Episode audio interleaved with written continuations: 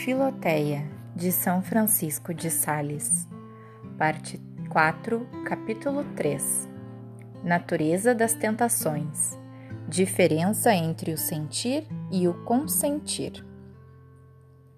Imagina, Filoteia, uma jovem princesa extremamente amada por seu esposo e que um jovem libertino pretende corromper e seduzir a infidelidade por meio de um infame confidente que lhe envia para tratar com ela sobre o seu desígnio abominável.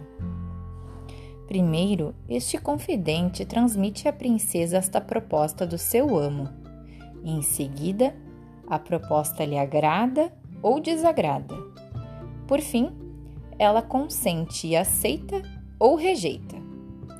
Deste modo, o mundo, o demônio e a carne vendo uma alma ligada ao Filho de Deus como sua esposa, lhe armam tentações, nas quais, primeiramente, o pecado lhe é proposto, depois, ele lhe agrada ou desagrada, e por fim, ela lhes dá o seu consentimento ou as rejeita. Eis aí os degraus que conduzem à iniquidade: a tentação, o deleite o consentimento. E embora estas três coisas não se distingam evidentemente em todos os pecados, todavia aparecem sensivelmente nos pecados maiores. Uma tentação, embora durasse toda a nossa vida, não nos pode tornar desagradáveis à Divina Majestade, se não nos agrada e não consentimos nela. Porque na tentação nós não agimos, mas sofremos. E como não nos deleitamos com ela, de nenhum modo incorremos em alguma culpa. Por longo tempo sofreu São Paulo tentações da carne, e tão longe estava de se tornar desagradável com isso. A Deus, que pelo contrário muito o glorificou. A bem-aventurada Ângela de Foligno foi também atormentada tão cruelmente que causa pena ouvir contar. Nem menores foram as tentações de São Francisco e São Bento, quando aquele se lançou nos espinhos e este sobre a neve para combater. Entretanto, longe de fazê-lo perder a graça de Deus, só serviram para a aumentar muito. É preciso, pois, Filoteia, ter grande coragem nas tentações e nunca se, se crer vencido, enquanto elas não são agradáveis, distinguindo bem entre o sentir e o consentir. Podemos senti-las, embora desagradem, mas não podemos consentir sem ter gosto nelas, porque o prazer é de ordinário um grau de consentimento. Ofereçam-nos, pois, os inimigos de nossa salvação, tantos engodos e atrativos quantos quiserem. Conservem-se sempre à porta do nosso coração, prontos para entrarem. Façam-nos tantas propostas quantos quiserem. Enquanto nos conservamos na disposição de não nos deleitarmos com estas coisas, é impossível que ofendamos a Deus do mesmo modo que o esposo da princesa mencionada acima não poderia de algum modo exprobrar-lhe proposta que lhe fizeram, se ela a abomina e detesta. Existe, contudo, esta diferença entre a princesa e a alma.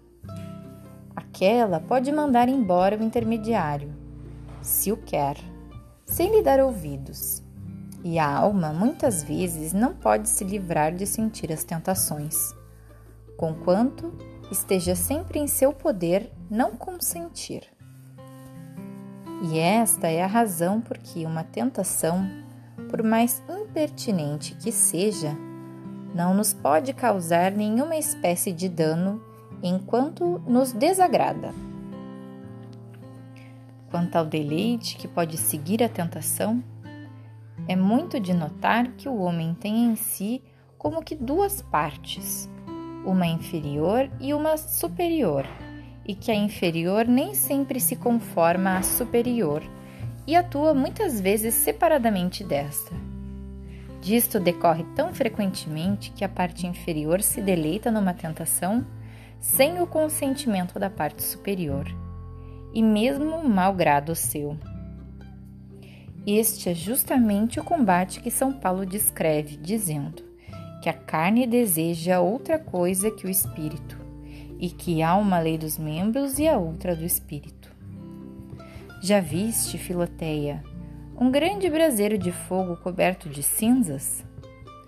Vindo-se aí umas dez ou doze horas depois buscar o fogo, só a muito custo é que se encontra alguma brasa restante. Contudo, ainda há fogo aí, e essa brasa pode servir para acender os outros carvões apagados. Eis aí como a caridade, que a tua vida espiritual subsiste em ti, apesar de todas as tentações. A tentação, pois, deleitando a parte inferior, sobrecarrega e cobre, por assim dizer, uma pobre alma com tantas disposições que lhe reduz o amor de Deus a bem pouca coisa. É só lá no fundo do coração que ele ainda subsiste, e mesmo aí, às vezes, é só um custo que se encontra. Entretanto, ele aí está de um modo todo real, porque apesar da perturbação geral da alma e do corpo, sempre se conserva a firme resolução de não consentir nem no pecado, nem na tentação. O deleite que apraz ao homem exterior desagrada o homem interior. E ainda que cerque, por assim dizer, a nossa vontade, o deleite não entra nela, e isso nos faz julgar que é involuntário. E enquanto permanece assim, não pode ser pecado.